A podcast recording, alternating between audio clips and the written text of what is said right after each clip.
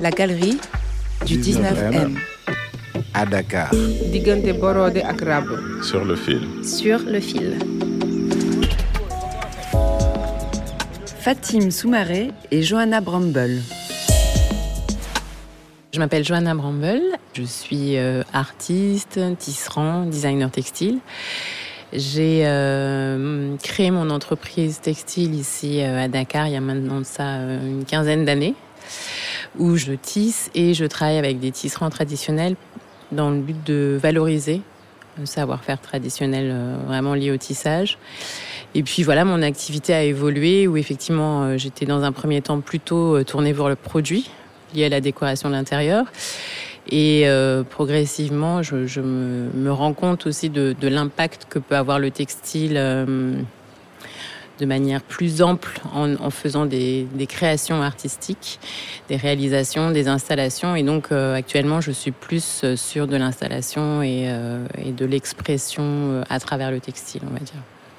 Je travaille avec des tisserands manjac, qui est en fait une ethnie qui vient plutôt du sud du Sénégal, voire plutôt même de Guinée-Bissau, et qui euh, véhicule une, tradition euh, textile. C'est une tradition qui, qui, est pratiquée essentiellement par les hommes, qui se transmet de père en fils, et euh, qui a cette particularité en fait de techniquement, il faut deux personnes pour tisser. Il y a un tisserand et en face de lui, il a un assistant.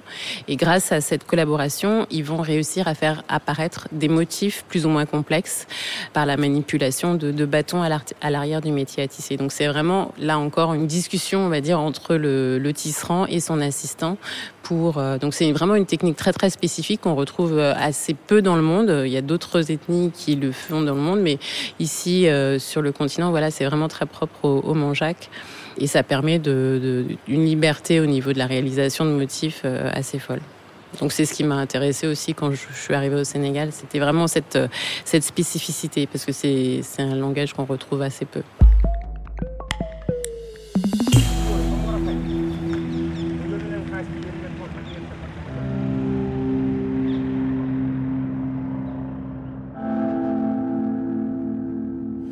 Je m'appelle Fatim Soumaré et je suis artiste artisane euh, textile. Je suis autodidacte euh, en couture et en broderie. Je suis sénégalaise et je suis partie à l'âge de 20 ans euh, pour poursuivre mes études supérieures. J'ai été dans une école de commerce et après j'ai décidé de complètement arrêter la finance et, et me consacrer à, à ces passions-là autour du textile. C'était d'abord euh, autour de la couture euh, et de la broderie et ensuite euh, j'ai appris auprès d'un maître tisserand breton. Je suis rentrée au Sénégal après une dizaine d'années en France et puis après je suis jamais retournée, j'ai jamais pris le billet retour. Je suis allée m'installer dans le Sin Saloum qui est dans le sud-ouest et qui est un coin magnifique et et du coup, j'ai créé euh, mon atelier où euh, voilà, on, on tisse, euh, moi et d'autres artisans, et, et surtout euh, un collectif de femmes, de 200 femmes euh, serrères, qui est donc une communauté euh, au Sénégal. J'ai découvert chez elles euh, la tradition du falais. En fait, le falais, à la base, c'est le nom de cette tradition qui est un espèce de dénominateur commun euh, dans d'autres langues africaines, comme le bambara, le saucé. Il va y avoir certaines nuances avec un petit mot qui va se rajouter, mais toutes ces communautés disent falais pour parler de cette tradition euh, de transformer le coton en fil à la main. Ça m'a tout de suite paru une évidence de m'installer là-bas, déjà d'être au plus près d'elle et, de faire quelque chose pour l'éviter de, disparaître. Parce que c'est pratiqué par des femmes et des femmes qui sont âgées.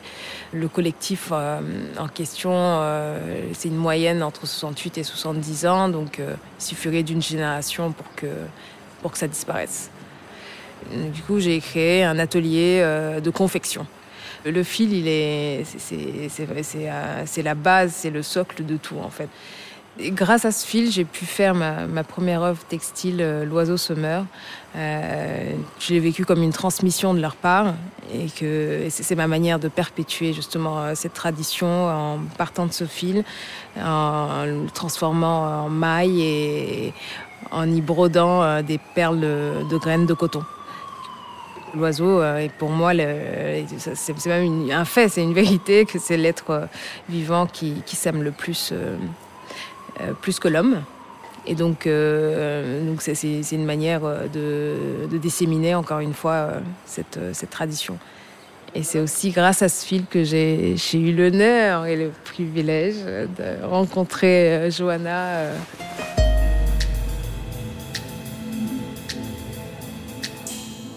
Pour le 19e à Dakar, euh, nous présentons une installation Magnétude et qui est la représentation du dialogue entre deux tisserands, deux métiers à tisser et des matières.